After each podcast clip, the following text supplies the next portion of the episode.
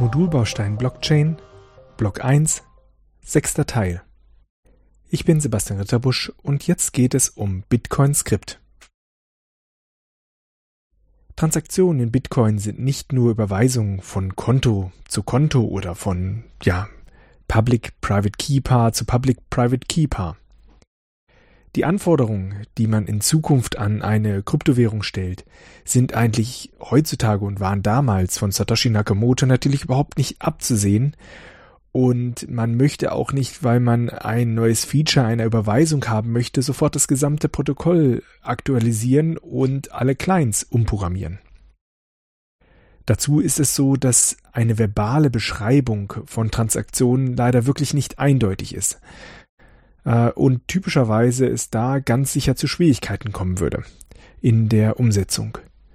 Deshalb hatte sich Satoshi Nakamoto damals schon gedacht, dass es sinnvoll wäre, Bitcoin mit einer Skriptsprache auszustatten, und zwar einer Forth-ähnlichen Skriptsprache auf Basis einer Stackmaschine, die die Miner und natürlich auch die Clients dementsprechend ausführen oder dementsprechend darin ihre Logiken programmieren sollen oder programmiert ab, abgebildet, programmatisch abgebildet äh, sehen sollten. Ähm, damit hat man dieses Problem, wie macht man eine Transaktionsprüfung, darauf zurückgeführt, dass gesagt wird, alle Miner und alle Clients müssen diese Sprache, diese virtuelle Maschine verstehen und äh, alle Beschreibungen, wie etwas geprüft werden soll, werden dann in dieser Sprache formuliert.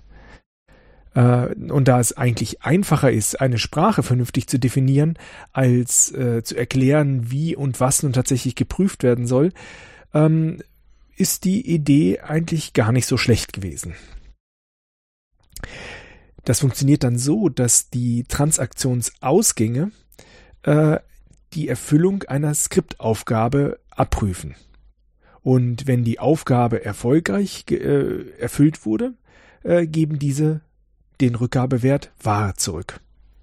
Das heißt, alle Miner, die prüfen, ob eine Transaktion erfolgreich ist, verlangen ein Skriptanfang, in dem die Aufgabe gelöst wird, die dann durch den Transaktionsausgang, durch den, das jeweilige Skript geprüft werden kann.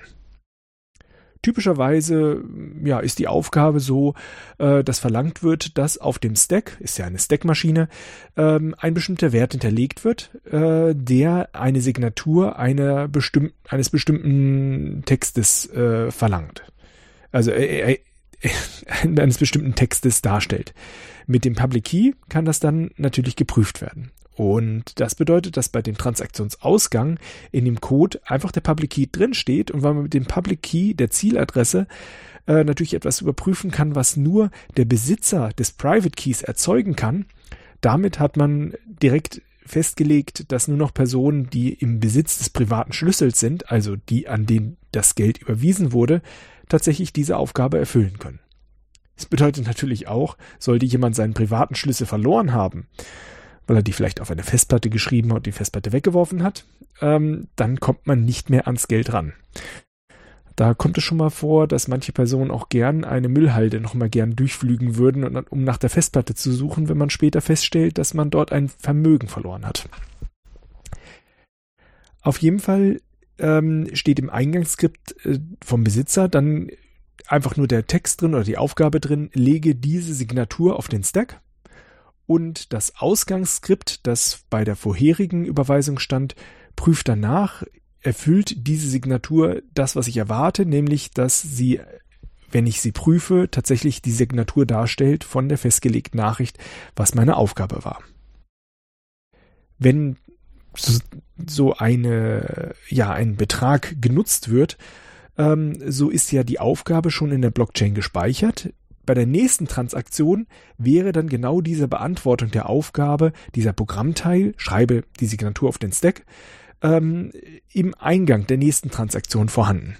Und das heißt, das Ganze, sowohl die Aufgabe als auch die Auflösung, werden in der Blockchain gespeichert, dass jeder jederzeit auch wirklich prüfen kann, wurde hier regulär äh, die Überweisung durchgeführt. Und die Idee ist natürlich, weil es hier um ein Public Key System gibt, geht, dass nur der Besitzer des Private Keys tatsächlich diese Aufgabe dann erfüllen kann. Und somit ist sichergestellt, dass nur der Besitzer des Geldes tatsächlich das autorisieren kann, indem er ein Programm schreibt, das nichts anderes tut, als die Signatur auf den Stack zu schreiben.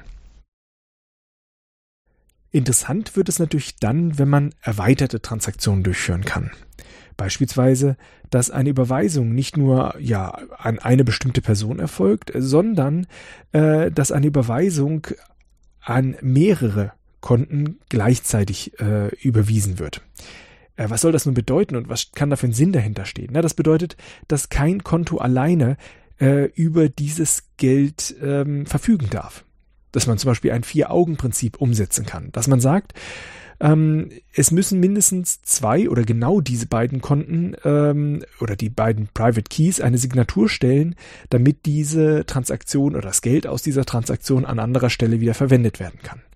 Man kann da auch Regeln festlegen, wie es müssen mindestens drei äh, aus vier Signaturen angegeben werden, dann kann das G Geld überwiesen werden. Auf diese Art und Weise kann man auch sein Geld auf der Blockchain sichern, indem man ja vielleicht große Summen immer noch an einen Schlüssel sendet, den man nicht im Rechner stehen hat und dementsprechend auch nicht im Rechner geklaut werden kann, äh, sondern irgendwie durch einen ja, Security Token oder an anderer Stelle einfach hinterlegt wird. Gleichzeitig muss man auch bedenken dabei, dass natürlich die Transaktion, wenn man an so eine Multisig äh, eine Transaktion hinüberschickt, dass die etwas länger wird und nicht mehr ja, sehr kurz und knapp aussieht. Sehr spannend ist auch die Möglichkeit, dass man an ein Skript etwas überweisen kann. Da heißt dann die Aufgabe so, ähm, ich äh, erwarte, dass mir ein ähm, ja eine Antwort gegeben wird, äh, die ich überprüfen kann. Äh, und zwar ist diese Antwort, ich hätte gern ein Skript auf dem Stack, äh, das eine bestimmte Signatur haben soll. Und die Signatur ähm, kann auch wiederum von ja, einer Person zugeordnet sein äh, oder mehreren Personen, äh, die eben dann die Möglichkeit haben, zur Auszahlung eben genau dieses Skript äh, ja anzugeben und dementsprechend zum Zahlungszeitpunkt erst darzulegen, an wen das Geld eigentlich überwiesen wird. So ein Anwendungszweck wäre hier, dass äh, sich mehrere Personen darauf einigen oder eine Person ja auf einen Vertrag einigen, wo sie sagen, ja, ähm, ich möchte, dass du erst einem einer dritten Person das Geld überweist und diese soll es mir weitergeben, wenn eine bestimmte Leistung erbracht wurde. Das könnte man dann mit so einem Pay-to-Script, Zahlung an ein Skript umsetzen. Die Sprache selbst besteht aus verschiedenen Arten von Kommandos. Da gibt es auf der einen Seite, ja, wie schon erwähnt, Zuweisungen auf dem Stack. Es gibt Programmsteuerung, das heißt, man kann eigentlich nur vorwärts springen. Ähm, dann gibt es die Möglichkeit, Stack zu manipulieren, also beispielsweise verschiedene Teile auf dem Stack auszutauschen. Es gibt String-Manipulationen, es gibt arithmetische und logische Operationen und es gibt natürlich Kryptofunktionen. Im Grunde genommen Erzeugung von Hashwerten und Signaturprüfungen. Ähm, die äh, Problematik ist dabei nur, diese Skriptsprache wurde auch mit ja, normaler menschlicher Sprache beschrieben. Und äh, es hat sich herausgestellt, dass viele der Beschreibungen leider nicht so eindeutig waren, wie man es sich erhofft hat. Also man wollte das nun natürlich schon vereinfachen, dass man also eine eindeutige Beschreibung der Operation ermöglicht, äh, doch leider hat das nicht so funktioniert. Das heißt, eigentlich alle fast alle String-Operationen äh, sind inzwischen aus Bitcoin-Skript deaktiviert, weil die Implementationen unterschiedlich waren und so natürlich die verschiedenen Implementationen äh, in der Prüfung, was ist korrekt, auseinanderlaufen würden. Genauso, und das tut natürlich sehr wesentlich, sehr, sehr viele Logikoperationen deaktiviert, weil es auch dort zu Missverständnis gekommen ist und dementsprechend festgelegt werden musste, wir dürfen diese Kommandos nicht mehr nutzen, weil wir dann die verschiedenen Implementationen auseinanderlaufen lassen würden. Interessant ist hier auch der Teil, dass die Skriptsprache nur und höchstens Vorwärtsverzweigungen kennt. Eine Folge ist daraus, dass die Laufzeit und dementsprechend die Kosten fürs Ausführen der Skripte durch die Länge abschätzbar wird. Und dementsprechend kann man äh, relativ, also kann man begründen, dass äh, die Personen, die ähm, ja Transaktionen in Auftrag geben, ins Netzwerk einspeisen, dass diese mithilfe der Transaktionsgebühren tatsächlich auch diese Skriptausführung bezahlen können. Würde das Skript ermöglichen, dass es Schleifen hat und womöglich unendlich lange läuft, dann äh, könnte man das natürlich nicht über die Transaktionsgebühren abbilden.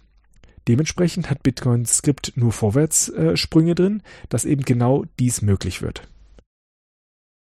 So gesehen kennt Bitcoins auch schon die Möglichkeit, in dieser Sprache Verträge, Contracts, also etwas intelligentere äh, Regeln festzulegen.